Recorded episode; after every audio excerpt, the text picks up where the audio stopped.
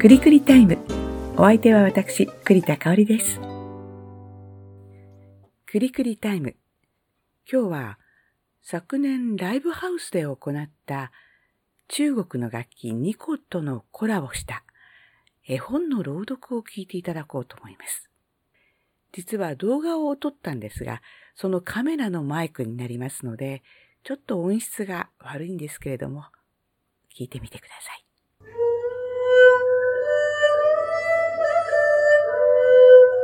数歩の白い馬。昔モンゴルの草原に数歩という貧しい羊飼いの少年がいました。数歩は年取ったおばあさんと二人で暮らしていました。数歩は二十頭余りの羊を追って広い広い草原に出て行きました。日の、夜になっても数歩が帰ってきません。みんなが心配でたまらなくなった頃、数歩が何か白いものを抱きかかえて走ってきました。それは、生まれたばかりの白い馬でした。帰る途中で子馬を見つけたんだ。あたりを見ても持ち主らしい人もいないし、お母さん馬も見えない。放っておいたら夜になって狼に食われてしまうかもしれない。それで連れてきたんだよ。数歩が心を込めて育てたおかげで、子馬は立派に育ちました。体は雪のように白く、キリッと引き締まって誰でも見とれるほどでした。ある晩のこと、数歩ははっと目を覚ましました。けたたましい馬の鳴き声と羊の騒ぎが聞こえます。見ると、大きな狼が羊に飛びかかろうとしています。そして、小さな白馬が狼の前に立ち塞がって必死に防いでいました。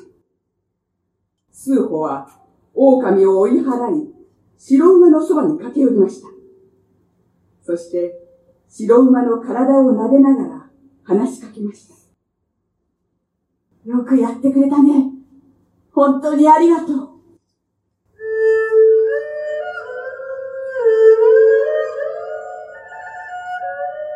ある年の春、草原一帯に知らせが伝わってきました。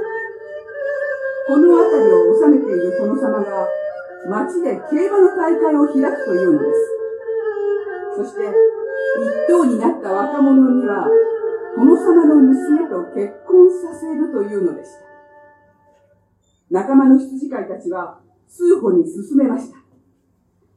ぜひ白い馬に乗って競馬に出てごらん。そこで数歩は大好きな白馬にまたがり、広々とした草原を越えて競馬の開かれている町へと向かいました。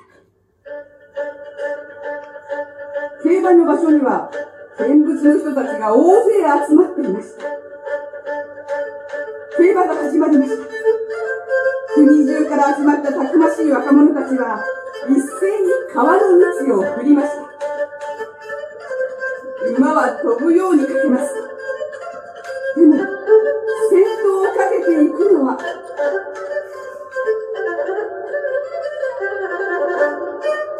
そう、白馬です。数歩の乗った白馬です。おー、白い馬が一頭だ。白い馬の乗り手を連れてまいれ。殿様は叫びました。ところが、連れてきた若者を見ると、貧乏な羊飼いではありませんか。そこで殿様は、娘の婿にする約束などは知らんふりして言いました。お前には銀貨三枚をくれてやる。その白い馬をここに置いて、さっさと帰れ。数歩は、カッとなって夢中で言い返しました。私は、競馬に来たのです。馬を、馬を売りに来たのではありません。なんだと？いやしい羊飼いのくせに、このわしに逆らうのか？者ども、こいつを打ちのめせ家来たちが一斉に数歩に飛びかかりました。数歩は大勢に殴られ、蹴飛ばされ、気を失ってしまいました。殿様は白馬を取り上げ、大威張りで帰っていきました。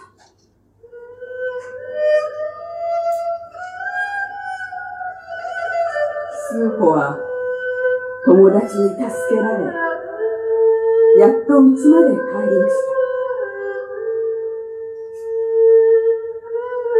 数歩の体は傷やあざだらけでした。おばあさんがつきっきりで手当てをしてくれたので、何日か経つと傷もやっと治ってきました。それでも、白馬を取られた悲しみはどうしても消えませんでした。白馬はどうしているだろう。一方、素晴らしい馬を手に入れた殿様は、ある日のこと、お客をたくさん呼んで酒盛りを開きました。殿様は白馬をみんなに見せてやることにしました。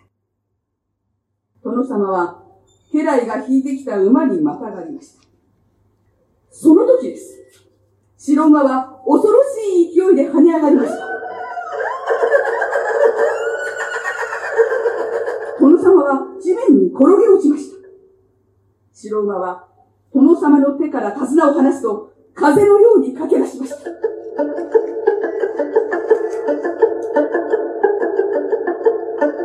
殿様は大声で怒鳴りました。早くあいつを捕まえろ捕まらないなら指で殺してしまえ家来たちは一斉に矢を放ちました。さりました。それでも白馬は走り続けました。その晩のことです。数歩が寝ようとしていたとき、不意に外の方で音がしました。カタカタ、カタカタ。様子を見に行ったおばあさんが叫び声を上げました。白馬だようちの白馬だよ数歩は羽を着てかけていきました。見ると、本当に白馬はそこにいました。けれど、その体には矢が何本も突き刺さっていました。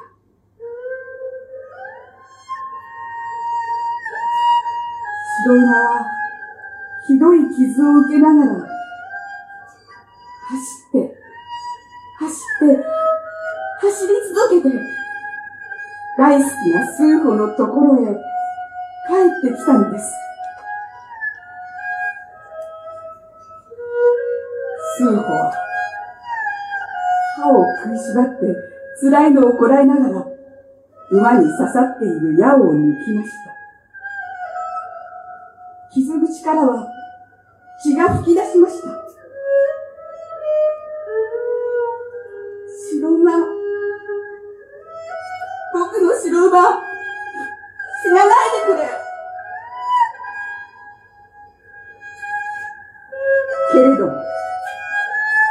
白馬は弱り果て、次の日、死んでしまいまし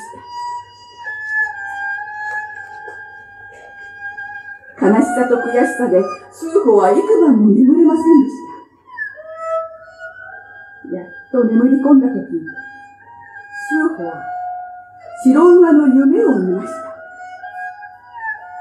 数歩が撫でてやると、白馬は体をすり寄せ、数歩に話しかけました。そんなに悲しまないでください。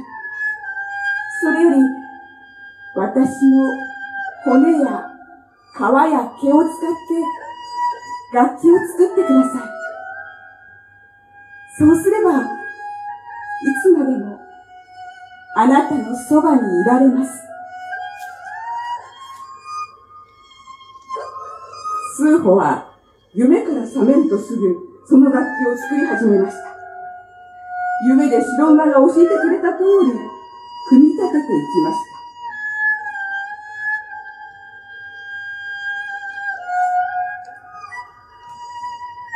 楽器は出来上がりました。それが、馬頭琴です。スーホは、どこに行くときもこの馬頭琴を持ってきました。それを弾くたびに、数歩は白馬に乗って草原を駆け回った楽しさを思い出しました。自分のすぐ脇に白白馬がいるような気がしました。やがて、数歩の作り出した馬頭琴は、広いモンゴルの草原中に広まりました。そして、羊飼いたちは、その美しい音色に耳を澄まし、一日の疲れを忘れるのでした。